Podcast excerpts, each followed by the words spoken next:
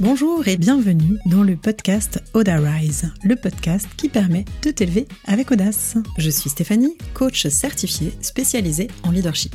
Ma mission Que tu développes ta confiance en passant à l'action et en t'affirmant pour faire passer ta vie professionnelle au niveau supérieur. Entrepreneur depuis 15 ans, j'ai dû me challenger et je te parlerai ici de leadership au féminin, de mindset, d'audace, de communication positive et de réussite. Allez, installe-toi confortablement c'est parti au moment où j'enregistre cet épisode, dis-toi que je suis dans un état d'énervement assez fort. Pourquoi? Parce que je viens d'apprendre qu'il y avait une étude choc parue dans la revue Science en janvier 2017 qui parlait du rapport des petites filles, donc de 6 ans, avec l'intelligence et la façon qu'elles avaient de se comparer aux garçons. Je vais t'en parler dans ce podcast, mais je voulais vraiment déjà te partager mon état d'esprit. Aujourd'hui, je voulais te parler du syndrome de l'imposteur, qui agit de deux façons. Soit il te paralyse, et donc du coup, par manque de légitimité, tu ne passes pas à l'action, ou alors il te pousse au perfectionnisme. Bienvenue dans l'épisode 8. Aujourd'hui, je te parle des conditionnements, principalement féminins, autour du syndrome, justement, de la bonne élève. Le syndrome de l'imposteur, c'est le manque de légitimité, c'est-à-dire qu'on ne se sent pas assez bien, on ne se sent pas capable, on ne se sent pas à notre place, pas égal avec les autres ou avec nos pères. Du coup, ça nous paralyse, ça nous bloque, ça nous empêche en fait de nous lancer dans les projets qui nous animent, ou même tout simplement de nous affirmer, de donner nos opinions, de se montrer, d'aller chercher la promotion, d'aller motiver tel client, etc. Et il est en lien aussi avec le syndrome de la bonne élève. Ça mérite le poil rien que de le dire parce que je me suis reconnue à fond dans ce syndrome. Là, c'est vraiment quelque chose que j'ai fait toute ma vie sans m'en rendre compte, sans en avoir conscience. Et que je ne souhaite surtout pas à mes filles. Je sais plus si je t'ai dit, mais donc j'ai deux filles. Elles ont 7 ans et 10 ans. Et en fait, tout au départ a été sur comment faire pour qu'elles aient confiance en elles. Et typiquement, pour qu'elles ne tombent pas là-dedans. Dans le manque de légitimité et dans ce syndrome de la bonne élève. Alors c'est quoi? Le syndrome de la bonne élève, c'est qu'en fait, on part sur un principe de je manque un peu de confiance. Du coup, en fait, j'ai envie de prouver ma valeur. Donc, je vais être en constante recherche de reconnaissance. Pour avoir de la reconnaissance et pour prouver ma valeur, je vais en faire toujours plus. Donc, au lieu d'être paralysée, finalement, je vais être dans l'activation de la perfection. Je vais devenir hyper pointilleuse. Je vais vouloir faire toujours mieux, toujours plus, sans voir finalement tout ce qui est déjà de bien, mais en me focalisant sur toujours ce qui manque, en faire toujours plus, toujours plus. Le perfectionnisme à outrance va donner ce syndrome de la bonne élève. Du coup, qu'est-ce que ça génère? Ben, En fait, ça veut dire que à l'âge adulte, et même dans le début hein, de, sa, vie, en fait, on va freiner l'affirmation de soi, et principalement chez les femmes. Je vais t'expliquer ensuite pourquoi chez les femmes principalement. En fait, on va avoir peur, avec ce syndrome de la bonne élève, ce perfectionnisme, cette quête constante de reconnaissance, on va avoir peur de se montrer ou de se mettre en avant.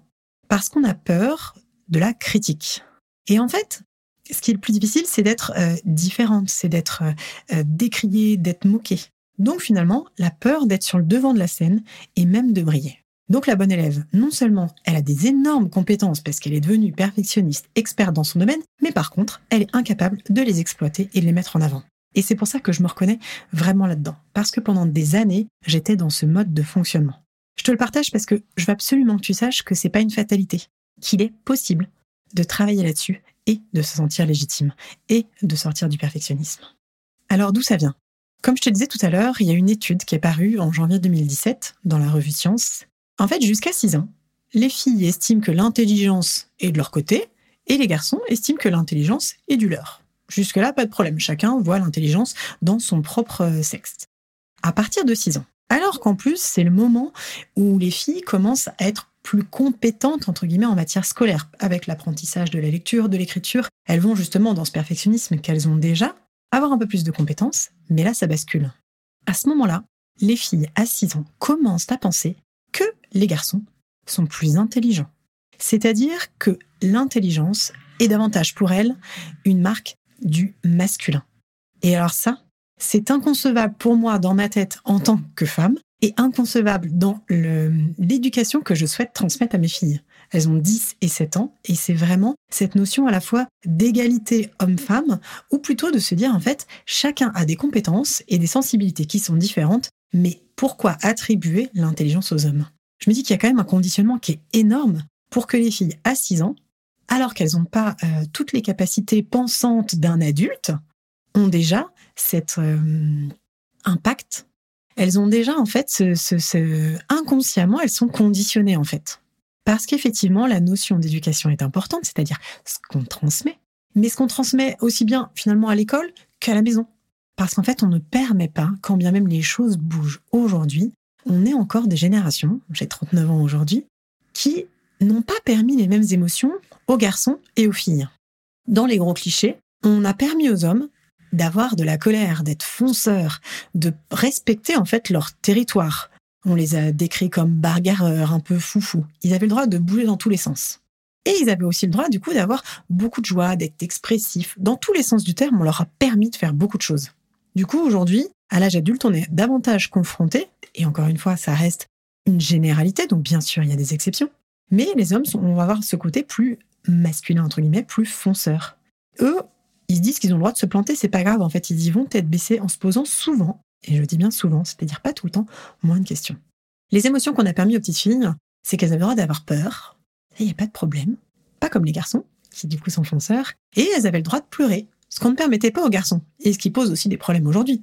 Parce que comme je te l'ai dit dans l'épisode 5, les émotions sont un message. Donc en fait, les filles ont peur, donc elles osent moins se lancer.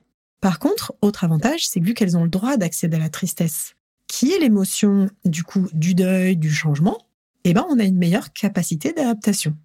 Pour, toujours pareil, la majorité. Avec une résilience qui va être plus grande. Par contre, on va manquer d'audace souvent. Et pareil, sur les émotions, il y a une phrase qui m'avait aussi marqué, c'était que la joie, pourquoi j'ai dit qu'elle était masculine? Pas parce qu'en fait, on parle de fille de joie. Et c'est un côté hyper négatif. Moi qui suis plutôt euh, très dynamique, pétillante, drôle, sans me jeter trop de fleurs, entendre le, mot fille de joie associé à une connotation hyper négative, c'est comme si en fait on n'avait pas le droit d'exprimer la joie parce qu'il y avait une connotation sexuelle derrière. Comme si tout d'un coup, avoir trop de joie, c'était être ouverte à n'importe quoi. Donc, tu vois, les conditionnements qu'on a reçus, et je répète, hein, c'est pas tout le monde, tout change. On commence à parler des jeux qui ne soient pas genrés, des livres qui ne soient pas genrés, mais ça n'empêche que, tu vois, même j'entendais un débat l'autre jour sur les cours de récréation. Dans les cours de récréation, tu as toujours les enfants, les garçons, qui peuvent jouer au centre, au foot, et les filles qui sont relayées sur les côtés. Donc même si pareil, ça, ça bouge, parce qu'il y a des débats, des débats, on s'en rend compte, c'est quand même juste hallucinant pour moi, dans mon cerveau de femme, dans mon cerveau de maman, de fille, les inégalités encore qui sont créées et qui du coup vont entraîner des schémas de pensée dans lesquels on peut s'enfermer. Heureusement, encore une fois, aujourd'hui ça bouge. Mais donc du coup, qu'est-ce qui se passe? Parce que toutes les petites filles n'ont pas forcément peur, ne se sentent pas forcément illégitimes, ne se sentent pas forcément inférieures aux garçons. Il y en a qui pensent, effectivement, qu'elles sont tout aussi intelligentes, voire plus. Et je suis contente parce que je vois mon aîné être comme ça, être très exigeante, être très perfectionniste, mais avoir la capacité, jusqu'à présent, de se mettre en avant. Et de même de croire que les garçons sont bêtes, entre guillemets. Ce serait un autre débat d'entrer là-dedans. Mais ça n'empêche qu'elle a toujours eu ça. Mais ça, ça demande du courage. Ça demande du courage de se démarquer quand la majorité des petites filles de 6 ans vont commencer à se dire je suis moins intelligente que les garçons. Parce que être seule, c'est pas évident. Ça veut dire qu'il faut non seulement assumer sa confiance, sa différence. Quand il va être beaucoup plus facile finalement de se conformer aux stéréotypes négatifs. Donc c'est un vrai challenge et cela demande une vraie force de caractère et du soutien. Du soutien de nous en tant que parents, du soutien des enseignants, du soutien de tous les adultes autour. Donc en fait, ça peut être une spirale positive ou une spirale négative. Même si on a conscience de sa valeur, les conditionnements peuvent nous faire changer d'avis. Donc dans notre génération de femmes autour de la quarantaine, eh ben, il y en a beaucoup qui se retrouvent avec ce syndrome de l'imposteur. Cette étude, elle m'a vraiment marqué, c'est pour ça que je voulais la partager avec toi.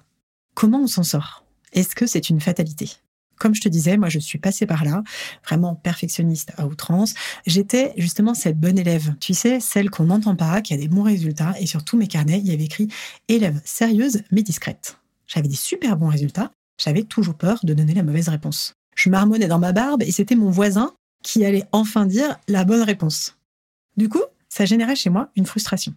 Donc, c'est possible d'en sortir. Comment? Grâce notamment à l'exemplarité. Moi, je te disais, je me suis mise à bosser beaucoup sur moi à partir du moment où je suis devenue maman, pour ne pas justement transmettre les mauvaises choses. Parce que j'ai eu l'impression que j'avais une responsabilité immense. Donc j'ai décidé de changer mes réflexes.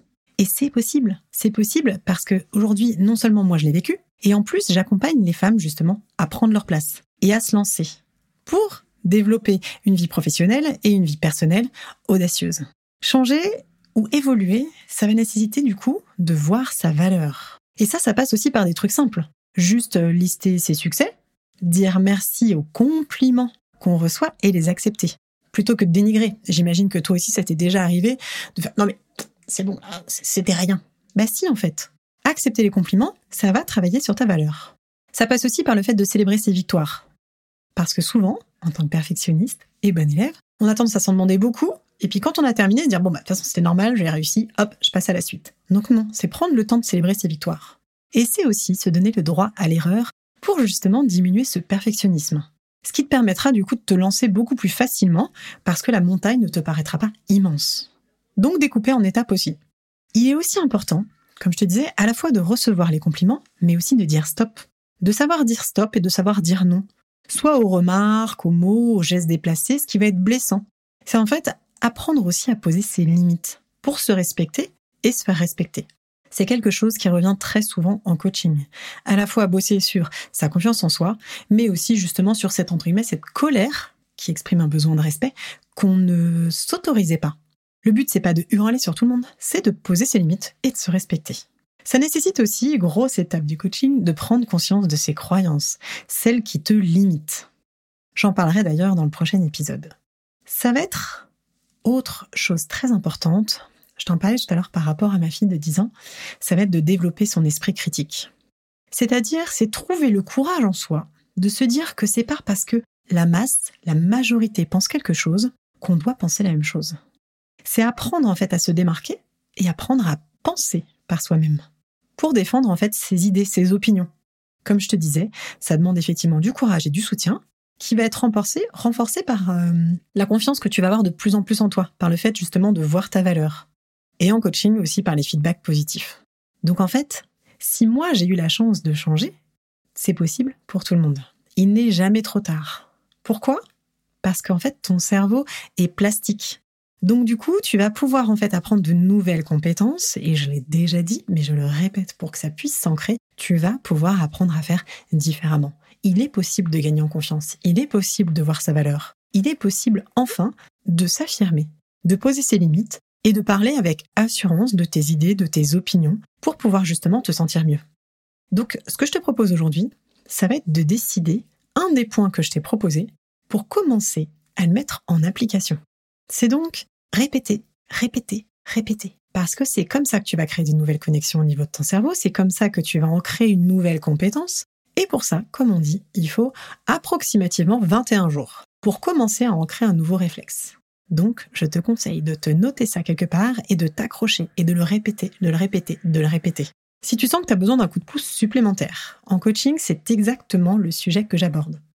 Que ce soit en individuel ou en groupe pour te permettre de développer confiance, autonomie et affirmation de toi en se sentant légitime.